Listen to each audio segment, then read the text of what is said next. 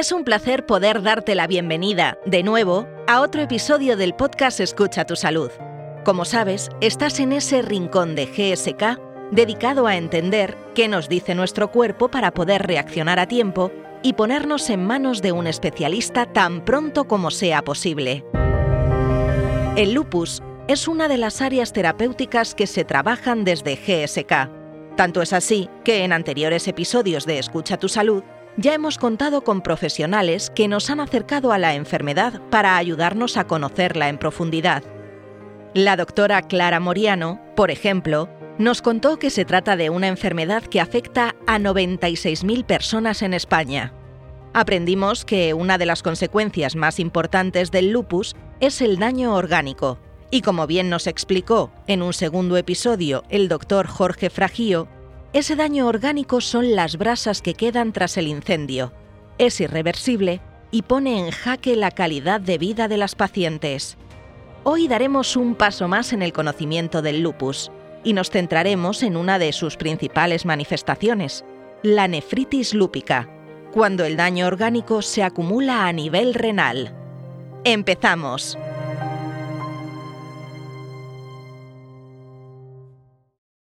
La doctora Adoración Martín es nefróloga del Hospital de Poniente del Ejido, doctora en medicina y vicepresidenta de la Asociación Andaluza de Enfermedades Autoinmunes, AADA, y coordinadora del grupo de glomerulares de la Sociedad Andaluza de Nefrología, que cuenta con una amplia experiencia en el tratamiento de pacientes con nefritis lúpica. Es un placer contar con su experiencia para acercar la nefritis lúpica a todos aquellos que nos puedan escuchar y deseen aprender, como dice el nombre de este espacio, a escuchar su salud. Muchísimas gracias por acompañarnos, doctora. Hola a todos, muchísimas gracias a vosotros por invitarme. El lupus eritematoso sistémico, más conocido como lupus, es la rebelión de nuestro propio sistema inmune, que en lugar de defendernos, ataca nuestros tejidos y órganos. Cuando la avalancha se da, principalmente en el riñón, es lo que conocemos como nefritis lúpica. ¿Qué porcentaje de pacientes con lupus pueden padecer nefritis lúpica? El lupus es, es, considerada una de las enfermedades llamadas como poco frecuentes. Pero dentro de este lupus, casi el 40 o el 50% de los pacientes adultos desarrollan nefritis lúpica a lo largo del curso de toda su enfermedad. Y es esta nefritis lúpica una de las manifestaciones, además de más frecuente, porque ya hemos dicho que afecta casi a la mitad de los pacientes, es el órgano más frecuentemente que, se presenta o que afecta el lupus, eh, también eh, determina el pronóstico de la enfermedad por su gravedad. Digamos que esta incidencia puede variar eh, según ciertos factores, como la etnia, la edad, el género, que pueden hacer que sea más o menos frecuente en un tipo de paciente la aparición de nefritis lúpica. La nefritis lúpica es una de las manifestaciones más graves y comunes del lupus. ¿Qué le ocurre a nuestro cuerpo cuando padecemos nefritis lúpica? He de decir que no solo el lupus se afecta por la nefritis lúpica, se puede afectar por diferentes causas como es la toxicidad provocada por los antiinflamatorios no esteroideos que toman con más frecuencia las pacientes con lupus que la población general por los dolores que tienen de artralgias, de cefalea. Eh, también las infecciones pueden afectar al riñón, pero es la nefritis lúpica la causa más frecuente de compromiso renal eh, en esta enfermedad, en el lupus. Las pacientes con nefritis lúpica lo que les ocurre es que los anticuerpos, esos encargados de defendernos ante una infección, atacan hasta nuestros riñones, que recordemos que son los encargados de filtrar todos los desechos de la sangre. Las encargadas de hacer esta función de filtración son las nefronas, que son las unidades funcionales del riñón, y por hacer algún paralelismo las podemos comparar con las neuronas, que son las unidades funcionales del cerebro.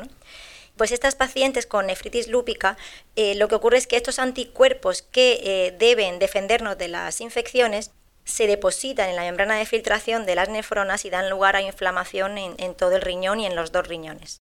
¿Cuál es la principal sintomatología que debemos controlar? Es difícil controlarlo en un principio porque la presentación clínica de nefritis lúpica va desde anomalías urinarias silenciosas, es decir, asintomáticos, hasta casos muy sintomáticos con un síndrome nefrótico o nefrítico florido, que explicaré ahora más despacio.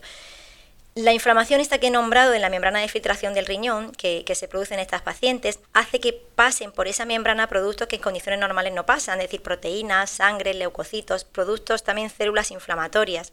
Pues estos productos son los que detectamos en la orina de las pacientes con lupus que presentan una nefritis lúpica.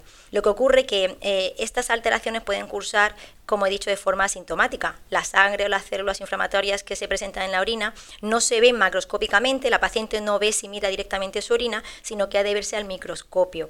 También puede provocar edema periférico, eh, es decir, hinchazón de, las piernas o orbitario, eh, hinchazón de los ojos, espuma en la harina, hipertensión arterial. Y eh, en casos más graves puede, puede llegarse a desarrollar una insuficiencia renal, es decir, déficit en la función de detoxificación del riñón, que es menos frecuente, pero que también puede cursar de manera sintomática o en un escaso porcentaje de los pacientes, provocando mareo, náuseas o falta de apetito. Por todo esto, eh, la nefritis lúpica supone un reto, ya que, como hemos dicho, parece eh, puede tener un, un, inicio asintomático en las pacientes con lupus y por ello es recomendable valorar la función renal de forma periódica, tanto de sangre como en orina. Una vez que detectamos eh, en, la sangre y en la orina estas alteraciones, que estas células que pasan a la orina y que no debieran pasar en condiciones normales, pues la prueba diagnóstica por excelencia es la biopsia renal, que es la clave para tomar decisiones según el resultado de la biopsia renal respecto a la estrategia de tratamiento un diagnóstico precoz eh, y así pues poder informar al paciente de su pronóstico. Las nefronas son grandes protagonistas cuando hablamos de la nefritis lúpica. Su principal función es el filtrado del riñón. De hecho, una persona sana tiene alrededor de un millón de nefronas en cada riñón. ¿Es esta la principal diferencia entre una persona sana y un paciente con nefritis lúpica? Una persona sana pierde, digamos, con el paso de los años, número de nefronas. Eh, esta pérdida progresiva es, normal debido a, la edad. Sin embargo, los pacientes con nefritis lúpica que sufren un brote equivale ese brote a un episodio de lesión renal aguda y puede o suele eh, provocar una pérdida irreversible del número de nefronas. Si presenta más brote a lo largo de su enfermedad, que puede presentar brote hasta un 40% de las pacientes, pues se va sumando esta pérdida de nefrona y puede terminar desarrollando insuficiencia renal crónica. Es decir, los riñones poquito a poco van dejando de funcionar hasta que puede llegar a una situación de enfermedad renal crónica avanzada pudiendo acabar en diálisis eh, hasta en un 10 o un 20% de los pacientes a largo plazo, que es lo que está descrito según, según los estudios. Es verdad que tenemos que tener en cuenta que el lupus es una enfermedad muy heterogénea, es decir, un paciente no es igual a otro, por lo que es necesario individualizar en todo momento el diagnóstico y el tratamiento y el pronóstico. El pronóstico, como hemos dicho, no es igual en todas las personas. Existen factores de mal pronóstico, como por ejemplo el lupus de inicio a edad temprana, el denominado lupus juvenil, o pacientes con muchísima actividad lúpica eh, inicial o muchísimo brote van a evolucionar peor que otro tipo de pacientes. También, eh, y he de decirlo, el cumplimiento terapéutico es un factor pronóstico principal. Es muy importante ya que puede determinar que el desarrollo o la evolución hacia insuficiencia renal crónica. Todos estos factores influyen, los que hemos comentado, a la hora de, elegir un tratamiento inmunosupresor y, ya que determinan la evolución de la enfermedad. Por eso es tan importante el tratamiento de mantenimiento en la nefritis lúpica, eh, el detectar los brotes precozmente para tratarlos lo antes posible y que una paciente con un primer brote de nefritis lúpica pues ya tiene que seguir siendo vista, eh, además de por su internista o, su reumatólogo, pues por una nefróloga o nefrólogo. ¿Qué consecuencias tiene desarrollar insuficiencia renal crónica? Tiene consecuencias, sí. Mm, la nefritis lúpica en sí es un factor de mal pronóstico para estas pacientes con lupus, que influye significativamente en su supervivencia y calidad de vida y afecta tanto a la salud mental como a la física. De hecho, a nivel físico, las pacientes con, nefritis lúpica pueden experimentar complicaciones importantes tanto a nivel renal como cardiovascular. Digo esto porque los riñones no solo depuran la sangre, esa función de detoxificación de la que hemos hablado antes, sino que también realizan muchísimas otras funciones, como el control de la presión arterial, el medio interno, el ácido base y el sistema cardiovascular en sí. La anemia también la controlan los riñones mediante la fabricación de eritropoyetina. La salud ósea también mediante la transformación de la vitamina D inactiva a activa y el metabolismo del calcio y del fósforo. Pues por todas estas funciones, cuando los riñones no funcionan bien, se desarrolla hipertensión, se desarrolla anemia y se desarrolla osteoporosis, además de una mal salud eh, cardiovascular. Tanto es así que una de las causas más frecuentes de fallecimiento de una persona con nefritis lúpica es la cardiovascular, los infartos, los ictus y más aún si desarrolla insuficiencia renal, que se multiplica en este caso la mortalidad con respecto a una persona sana. ¿Cómo puede todo esto entonces afectar a la vida de una persona? Afecta de forma importante. El cuidado de estos pacientes es todo un reto. Eh, el paciente o la paciente con nefritis lúpica además puede tener manifestaciones extrarrenales. Hablamos de comorbilidades con las que cursa la enfermedad lúpica, enfermedades concomitantes, infecciones, complicaciones cardiovasculares, como, como hemos dicho, reproductivas y además acontecimientos adversos relacionados con el tratamiento, lo que llamamos como efectos secundarios. Todo ello compromete gravemente la calidad de vida de, estas pacientes. De hecho, el 32% de las pacientes presenta incapacidad laboral a medio o largo plazo, asociada fundamentalmente, entre otros factores, a la propia actividad de la enfermedad y su duración eh, al dolor, la fatiga, la ansiedad, todo esto eh, influye de forma determinante en estas pacientes. Por ello necesitamos tratar al paciente de una, de una manera holística y multidisciplinar entre las distintas especialidades es decir, entre reumatología, medicina interna, nefrología, enfermería, psicología, trabajo social, todas estas disciplinas son muy importantes a la hora de llevar en conjunto a la paciente. No obstante, los, objetivos a conseguir en todos los pacientes son los mismos para todas las especialidades, preservar la función renal, aumentar la supervivencia y retrasar la enfermedad renal crónica, además de prevenir los brotes renales, el manejo de las comorbilidades y disminución de efectos secundarios y mejorar la calidad de vida de estas pacientes. Es importante entonces seguir estrategias efectivas de tratamiento que modifiquen el curso de la enfermedad y que protejan al riñón adelantándonos al daño renal crónico. Más allá del tratamiento farmacológico, ¿Qué otras medidas pueden ayudar a los pacientes con nefritis lúpica? La nefroprotección, por ejemplo, es una de, las medidas. Es fundamental para modificar el curso de la nefritis lúpica y el tratamiento farmacológico debe ir sumado a una modificación del estilo de vida para estas pacientes. Alejarnos de los tóxicos como el tabaco y el alcohol e iniciar una vida saludable que incluya dieta equilibrada. La mediterránea es la que ha demostrado en su conjunto eh, ser la mejor en este sentido. Hay publicaciones al respecto. Y la práctica de actividad física son los primeros pasos que el paciente debería dar. Aunque no resulta una novedad, pues eh, mantenerse en un peso adecuado es primordial para estas pacientes. Aunque no es específico del lupus, es más importante en el lupus que en otra enfermedad el mantenerse en un peso y llevar a cabo todas estas recomendaciones. Se pide también eh, por parte del paciente, como hemos comentado antes, un cumplimiento terapéutico exquisito, ya que influye mucho en la evolución de la enfermedad.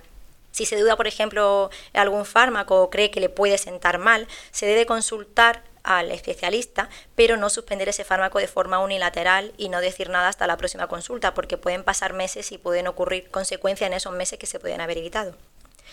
Y como hemos dicho anteriormente, el incumplimiento terapéutico pues, es uno de los factores que llevan a la no remisión de la enfermedad y al mal pronóstico.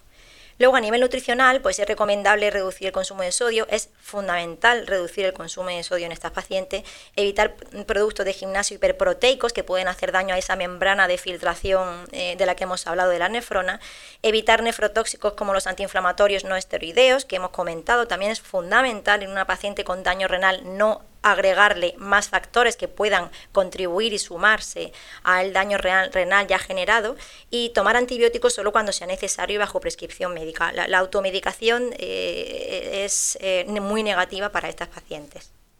La doctora Adoración Martín, nefróloga del Hospital de Poniente en El Ejido, nos ha acompañado y juntos hemos profundizado en la nefritis lúpica, cómo nos afecta, cómo la detectamos, y qué podemos hacer para modificar su curso natural e incrementar así la calidad de vida de los pacientes. Muchísimas gracias, doctora. Muchas gracias a vosotros y, gracias por, luchar en contra de esta enfermedad para, para las pacientes. Un saludo. Parece mentira, pero después de tres episodios de Escucha tu Salud dedicados al lupus, hay una cosa que nos ha quedado más que clara. Mantener un estilo de vida saludable es beneficioso para el transcurso de la enfermedad. Y como es mejor prevenir que curar, cuanto antes nos alejemos de tóxicos como el tabaco y el alcohol y empecemos a promover una alimentación saludable, antes empezaremos a sentirnos más sanos. Y ahora me despido de ti, agradeciéndote una vez más que estés al otro lado queriendo aprender a escuchar tu salud. Si quieres conocer más, te invitamos a seguir con otros capítulos de Escucha tu Salud y en la página web pacientes.gsk.es. Y recuerda, siempre consultar con un profesional sanitario cómo cuidar tu salud y la de tu sistema inmune. Te espero en el próximo episodio.